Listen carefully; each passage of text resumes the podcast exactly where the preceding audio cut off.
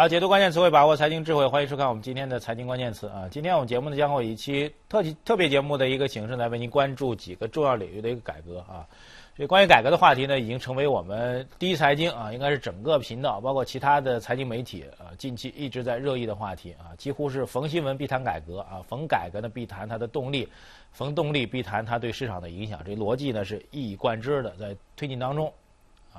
但是很多的讨论，我们觉得随着时间的推进，因为我们毕竟是一个媒体单位，我们在讨论一些改革、一些信息的时候，必须保持一个与时俱进的一个基本的定位。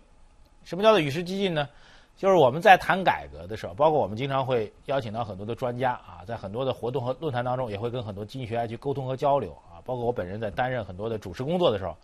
也会跟大家沟通。大家都会讨论改革、全面深化改革这几个字儿，几乎已经是耳熟能详的，所有人都能够脱口而出了。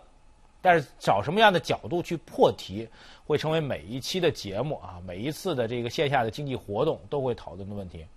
那么以我个人的观点和观察来讲，我们觉得这种讨论呢，慢慢的正在从一个面儿上的讨论，逐步的细化到各个的具体领域当中去。这是一个大势所趋，而这种所趋的背后，就是因为我们。整个的改革正在不断的具体的深化当中，所以在一些的这个沟通和交流当中，经常会跟经济学家去聊。我说这个最近啊，全面深化改革这个文件已经全文公布了啊，包括这中央经济工作会议也将会有陆续的相关的推进。那么您最关心什么话题呢？一般我提出这样的问题的时候，经常会有人这样回答：说我们最关心一点就这样一句话，就是市场在资源配置当中起到决定性作用。这句话其实，在我们。在现在这个时间点啊，如果是三中全会决定全文发布的这个时候，我们会觉得非常非常重要的一个点。当然，并不说随着时间的改变，这个句话已经不重要。恰恰相反，它仍然是重要的，而且是非常非常重要。只是当我们对这一点的研判和理解已经达到一定的程度之后，我们觉得应该从这个大的定位上的一个变化到一些细致的点。市场对资源配置起到决定性作用，这是非常重要的一句话。但到了现在这时间点啊，在三中全会已经啊决定全文发布，已经有段时间之后，我们现在需要关注的是细化的改革点，而且这细化的改革点伴随着中央的全会，啊，到这个经济工作会议，乃至于到明年三月份的全国两会，行政部门去具体落实，会越来越清晰的体现出来，会越来越多的有很多的细节问题，值得我们去仔细的观察和玩味。所以今天我们的财经关键词就关注三个重点领域当中的改革。第一个呢，就是关于这个利率市场化改革，就金融改革当中最重要的一个突破的一个环节点啊。第二改革是围绕着国企的相关改革啊，这个呢在一些地方，包括在上海在内，已经开始有实质性的推进了。第三一个就是我们认为啊，之前很多人认为是中国经济发展一个大地雷的一个改革啊，就关于地方债的管理制度改革。所以我们觉得。按照更细化的点，根据最新的新闻去做相关的分析和研判啊，它对于实际的市场影响的关注度，就对市场是以实际影响的这种决定性，要远比您再去简单的去解读市场对资源起到决定性啊，资源配置起到决定性作用这样一句话的研判啊，它还要更加的具体。那今天我们用一期特别的节目时间来关注这三项的改革。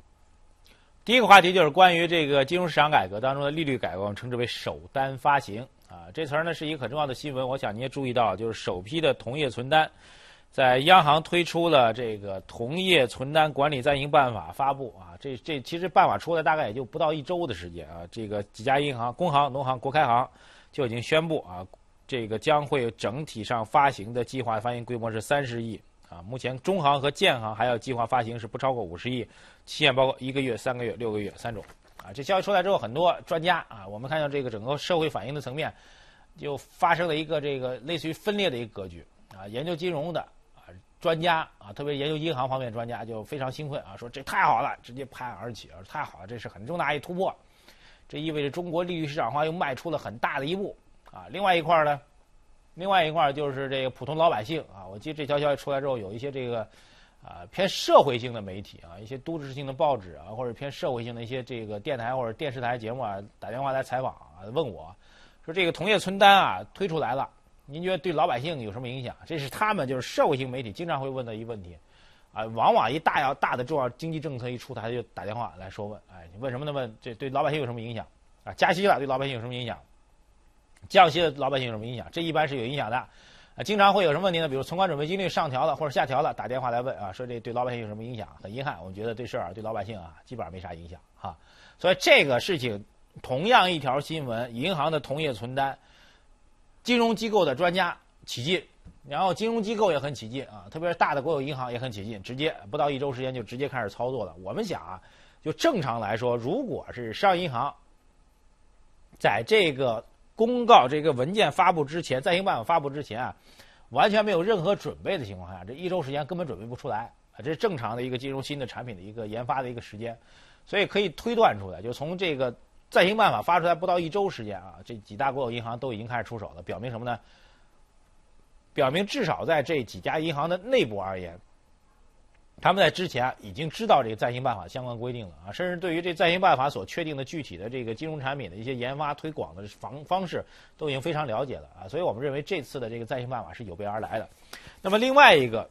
同业存单确确实实对利率市场化的一个进步，但是我们要实话实说，它对于整个的全局利率市场化改革来说，只是不太大的一步。我们也不能说很小的一步，但是我们说用不太大的一步来形容，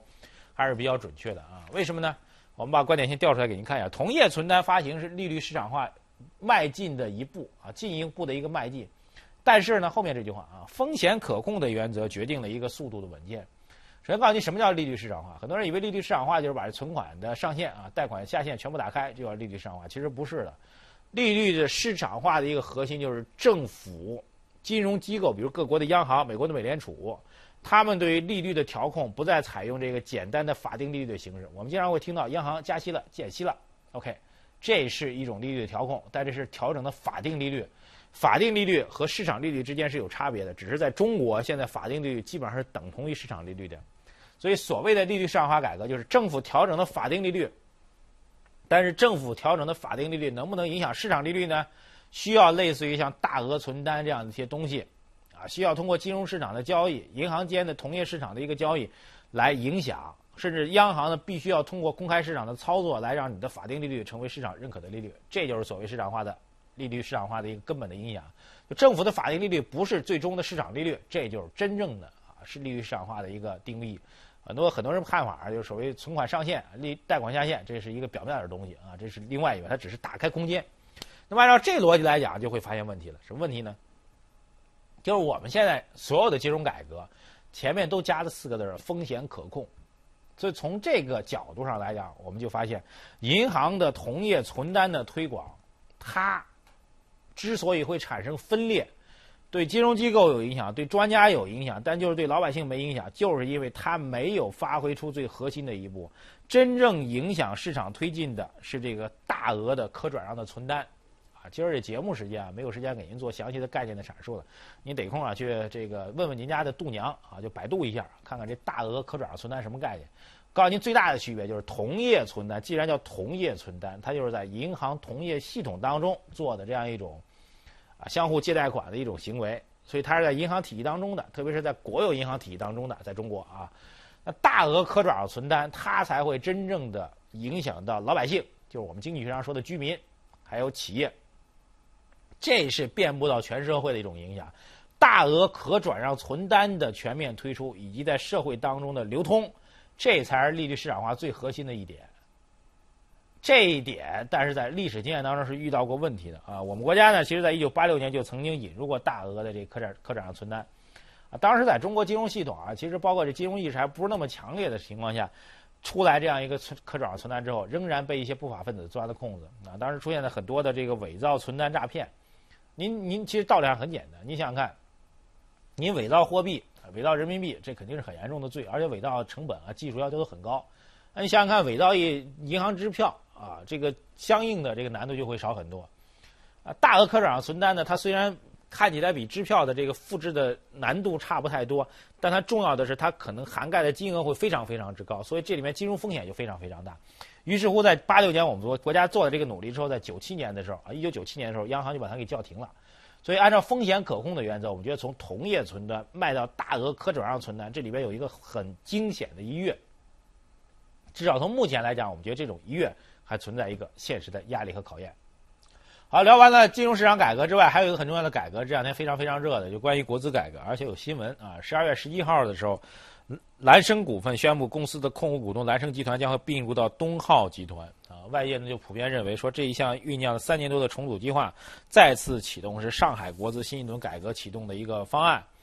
而且据说呢，这个整个上海国资改革的方案，在历经数年的反复推敲跟修改之后呢，最终将会在下周向社会去公布。上海就沪市啊，我们说这两个概念，上海的是一个地域概念，沪市是一个资本市场的，就上海证证券交易所的一个概念。但在上海证券交易所当中，这个国资概念啊，本地股的概念，一直是多少年来非常非常的一个话题啊。就上海本地股，特别上海有代表性的这个国有企业背景的本地股，一直是这市场当中一个很重要的看点。就但凡您提到国资改革啊，提翻到上海的一个改革的话，这本地股和国资股就会有所表现。这是因为什么原因呢？就是整个的上海国资委监管的 A 股系统当中的上市公司有六十六家，所以这个整个的上海本地的国企的上市公司，对于整个上交所的指数的影响都比较大。而且这种改革，就历次改革来说，上海的国企改革往往也带有一定的标杆性的含义，所以它会成为一个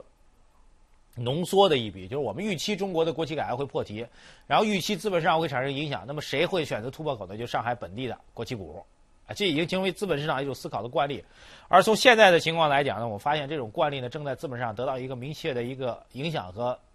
印证。这种印证，首先从大的来讲，就在三中全会当中啊，对新一轮的国企改革、国资改革有了一个比较明确的说法，这样说叫做积极发展混合所有制的经济，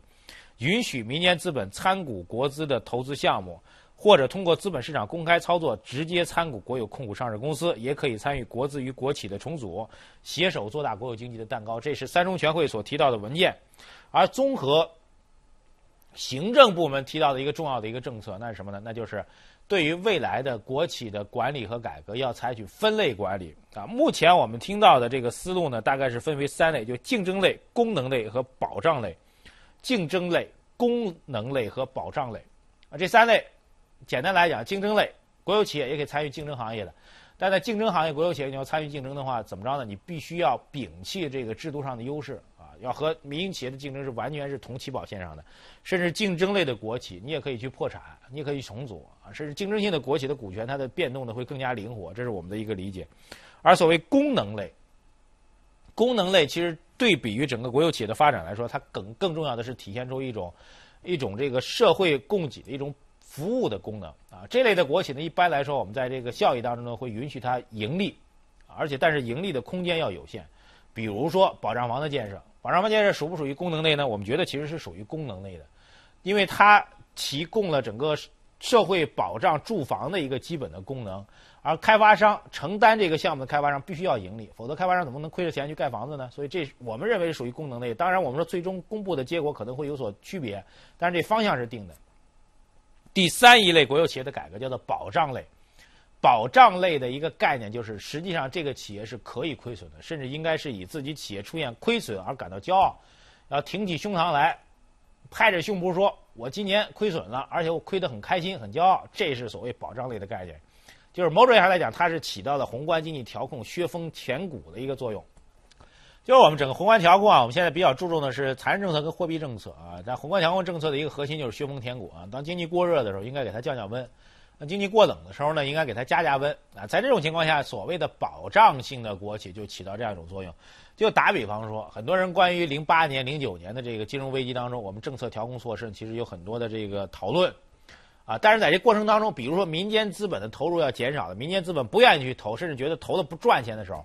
这种时候我们说这种。国有企业的功能就得发挥出来，以亏损为己任，去带动经济增长，保障基本的就业，这是国企的职能。这三类企业应该重新划分之后，我们会看到更大的一个成效。当然，这是我们的一个重要的判断。我们觉得国有国资改革的一个重要的方向，就市场取向，就是更多的开始强调它的竞争职能。特别要强调，如果这个国有企业它是有重要的竞争职能的话，我们说市场取向是非常重要的。我们的观点，当它有竞争职能的话，就意味着国有企业在一些行业领域当中是可以破产的。是可以被民营企业所所拥有的。另外，引入潜在的竞争机制，能够倒逼效率的一个提高啊，所以这也是一个非常重要的一个看点。好，接下来我们继续来关注地方债的一个信息啊，地方债改革方面的一个话题，我们称之为考核新标。关于地方政府行政官员的考核啊，最近出了一个很重要的消息，就是关于 GDP 的考核啊，就是按照中组部印发的关于改进地方党政领导班子和领导干部政绩考核工作的通知。哎，这通知当中特别明确这样一点，就是规定政绩考核不再以 GDP 论英雄。啊，就以往的各地方的 GDP 的增速啊，会被列为这个地方政府的一个政绩的考核指标。然后你的 GDP 增速偏低的话，啊，比如省级单位考核，省级单位对地级单位考核，你这排名在整个地单位中靠后，啊，有官员就说坐不住了，脸红了，心跳了，啊，这是以往。那以后呢，就不再存在这样一个问题，就是 GDP 的增长作为这个考核指标，根据根据我们组织部门这个相关的通知，啊，正式呢不被列入当中了。但值得一提的就是啊，在这次的通知当中还特别强调了关于地方债的问题。他加强要求加强对地方政府债务的一个考核，把政府负债作为政绩考核的重要指标，强化任期内举债情况的考核、审计和责任追究，防止急于求成，以避免这个盲目举债搞的政绩工程。哎，这是替代性的一个，就是除了你 GDP 排排名我们现在不太关注的，另外一个，如果你为了增长，你干嘛呢？你借了很多钱，借了很多债务，这也同样也要管，所以这是很大的一个突破。还有一个很重要的消息，我们认为改革的一个突破，就是在今年啊，目前市场媒体的一个预测，到了十二月份中旬的时候，将会正式出台一个统计数据，就是各地方政府的整个负债的数据。现在各方都在等这数据啊啊，据说我们这个中央的统计部门呢，正在。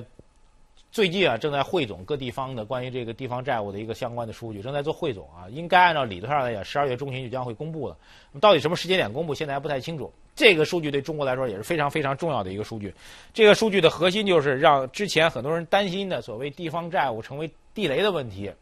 让它透透明明的公开化。我们节目以前提到地方债的时候，我们就一直提它为什么会是一个大地雷。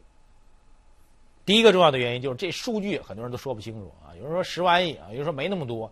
啊，包括不同的行政部门给出来的数据也不一样啊，甚至我们说关于地方债的这个统计的口径都是不一样的。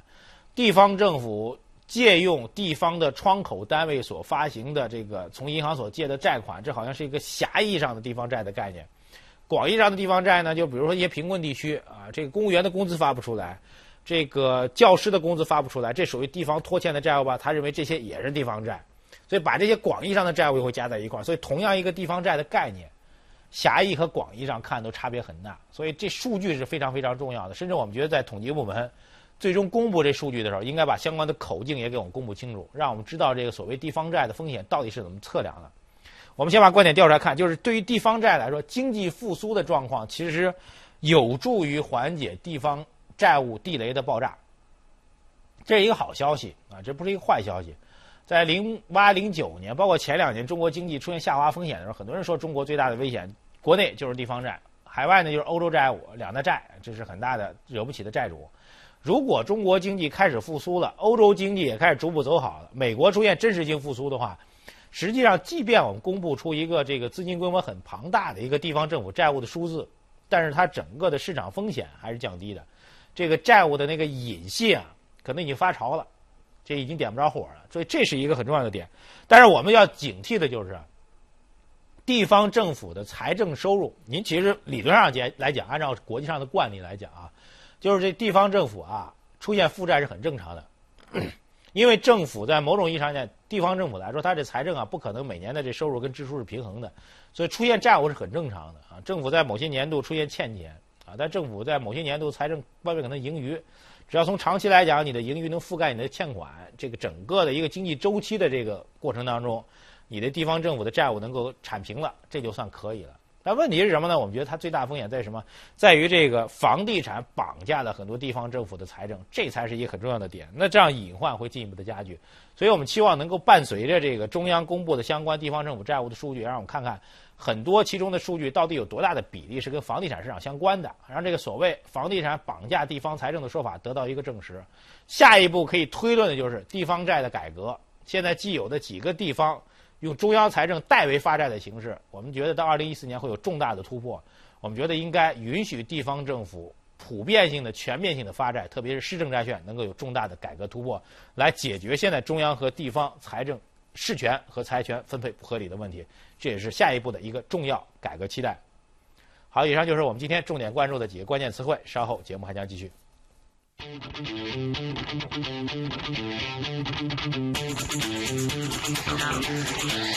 you.